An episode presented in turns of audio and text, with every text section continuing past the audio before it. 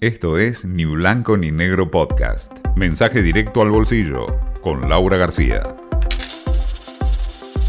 Empieza una semana de tensión internacional con una agenda bastante ajetreada. Por un lado lo tenemos a Axel Kisilov, el gobernador bonaerense que, créanlo o no, todavía sigue negociando eh, su deuda internacional. De hecho, faltan apenas unos pocos días, el 26 de marzo, para el vencimiento de la nueva prórroga en este proceso de negociación con los acreedores que ya va por la décima oportunidad. El gobernador básicamente argumenta, aduce que eh, las condiciones que piden los bonistas, quienes tienen la deuda en default, eh, son imposibles de aceptar y que la provincia no puede pagarlas. Eh, recordemos que están en juego unos 7.150 millones de dólares y que la oferta original eh, se hizo a fines del 2020 cuando se especulaba entonces que se esperaría que primero se resolviera la reestructuración de la deuda a nivel nacional para que Axel pudiera avanzar con la bonaerense.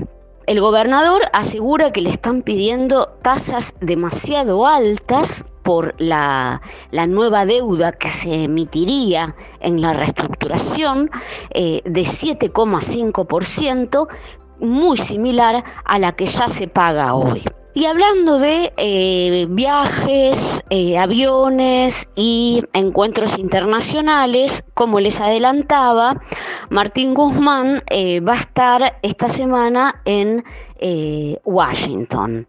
Viene de eh, Nueva York, de reuniones con fondos de inversión, eh, gente de Wall Street, que, bueno, no, no, no dejó mucha, mm, mucho entusiasmo en el aire, ¿no? Digamos que fueron recibidos los funcionarios argentinos con bastante escepticismo.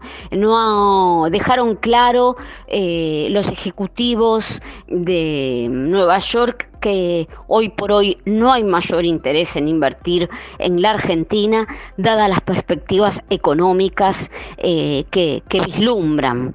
Y como les decía, esta semana con, con eso de arrastre toca primero una serie de encuentros con el Banco Mundial y después el eh, FMI. Eh, tenemos todavía que encontrar la forma de pagarle, devolverle los 45 mil millones de dólares que eh, le debemos al fondo.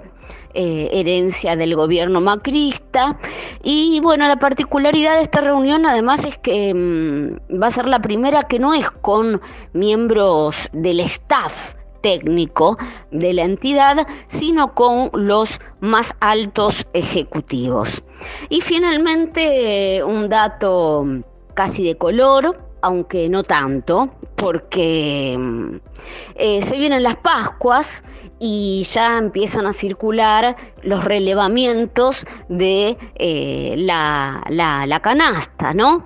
La canasta de los huevos de Pascua y la verdad es que impresiona. Hay aumentos de hasta 186% en eh, huevos de Pascua. Los que más aumentan son los más chiquitos, que se espera que em, van a ser probablemente eh, los más adquiridos por eh, un, un, consumidor que no puede darse por estos días grandes, grandes lujos.